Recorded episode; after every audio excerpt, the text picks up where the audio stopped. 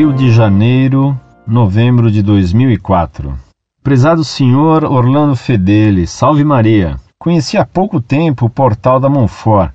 Rapidamente tornou-se o meu favorito para estudos sobre moral e fé católica. Com a ajuda da Monfort, estou revendo todos os meus conceitos a respeito de vários temas que envolvem a Igreja. Sobre a RCC, eu sempre achei que havia algo de podre no reino da RCC, desde que a conheci. Aquele discurso emocionalista e racional, seu pentecostalismo explícito e suas glossolalias, aquelas tais orações em línguas, me causam ojeriza. Eu já fui a eventos ditos carismáticos, como os acampamentos da Canção Nova, os retiros de carnaval Rio de Água Viva, no Maracaranzinho, e a festivais de música dita católica, mas nada disso me satisfez. Hoje não tenho paciência para esse oba-oba pentecostal. Não se pode ter paciência para asneiras ou heresias. Não acompanho mais essas coisas, nem via TV ou rádio.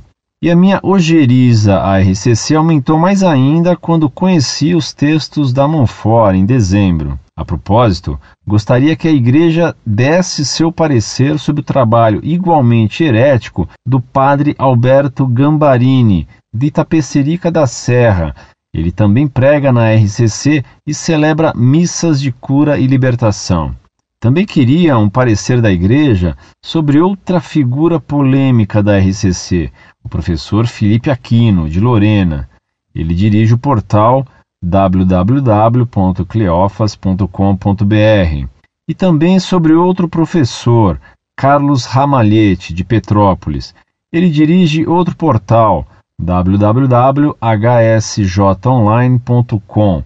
Não sei se o professor Carlos é da RCC, mas ele nunca fez críticas a ela. Sobre a Canção Nova, o covil do neo-adventismo infiltrado na Igreja tem constrangido as mentes mais fiéis a Jesus e à Igreja, fundada sobre Pedro.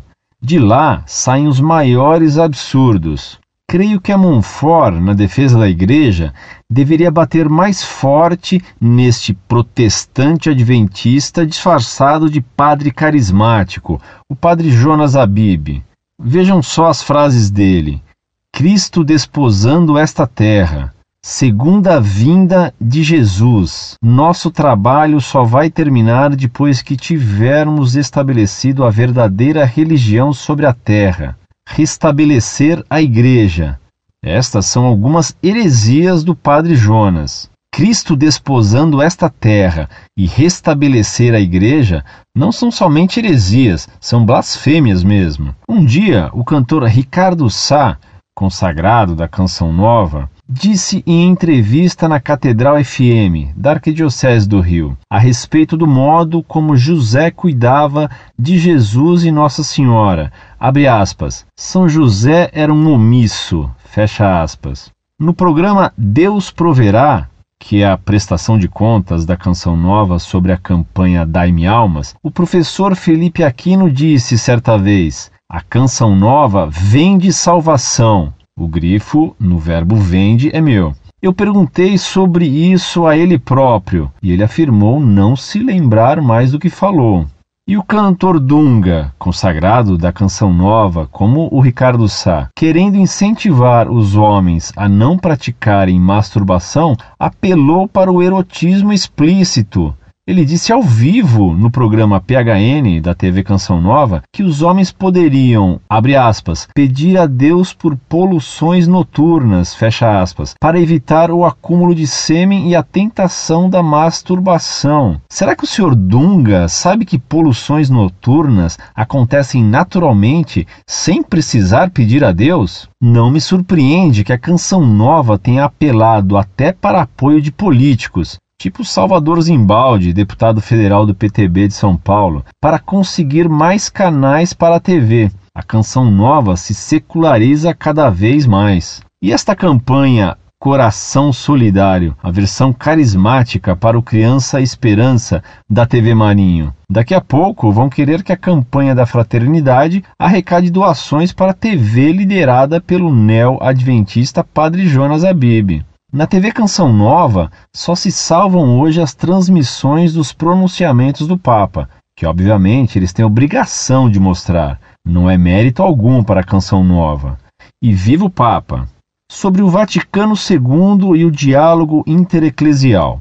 Tenho revisto meus valores sobre o Vaticano II e sobre o diálogo intereclesial, depois que comecei a ler os artigos da Monfort. Tenho que enquadrar meus valores ao que o papado sempre ensinou na história. Aproveito para pedir perdão por já ter sido defensor do espírito do concílio. Nunca é tarde para aderir com minha inteligência aquilo em que o Papa manda crer. Prefiro adotar agora a postura do arcebispo emérito cardeal Dom Eugênio Sales, que adota a total obediência aos ensinos do Papa ao escrever sobre os assuntos.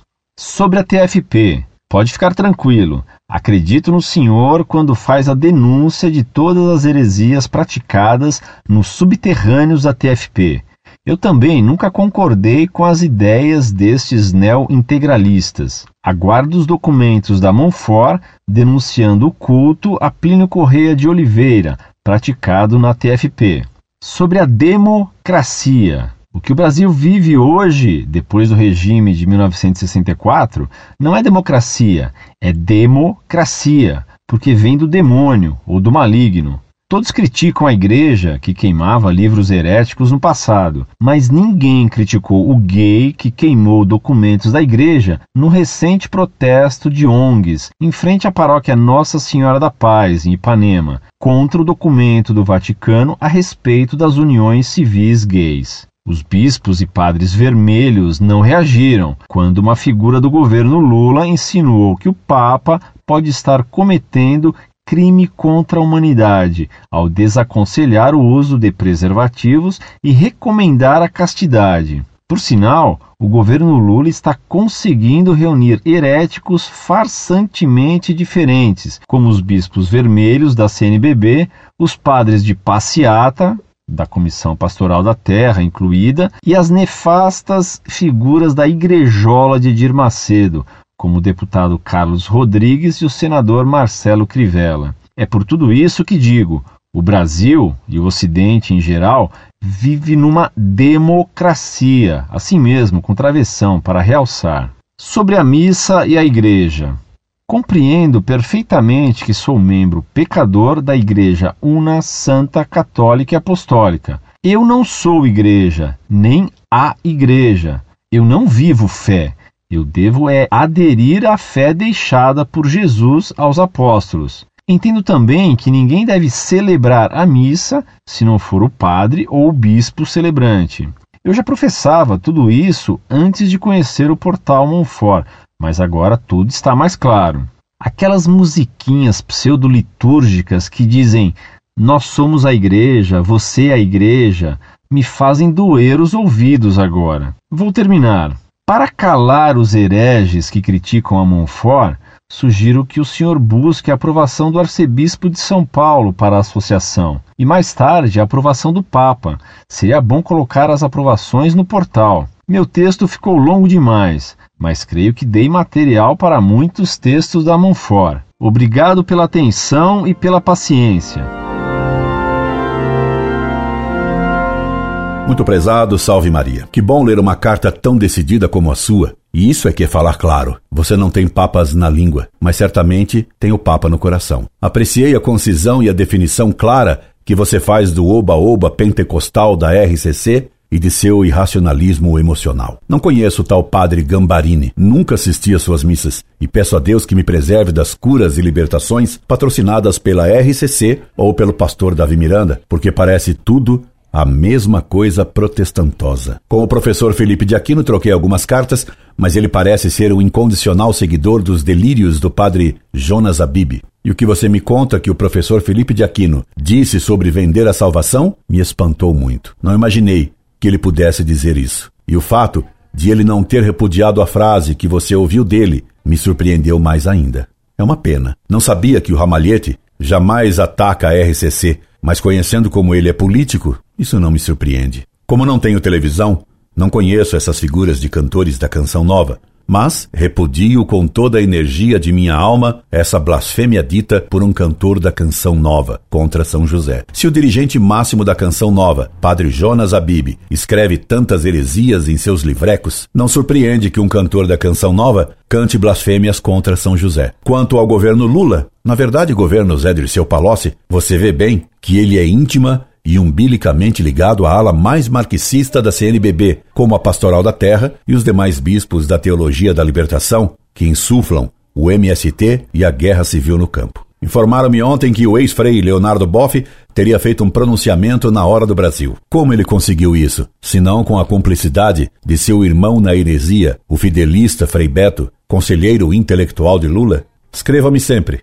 Incorde Jesus Semper, Orlando Fedeli.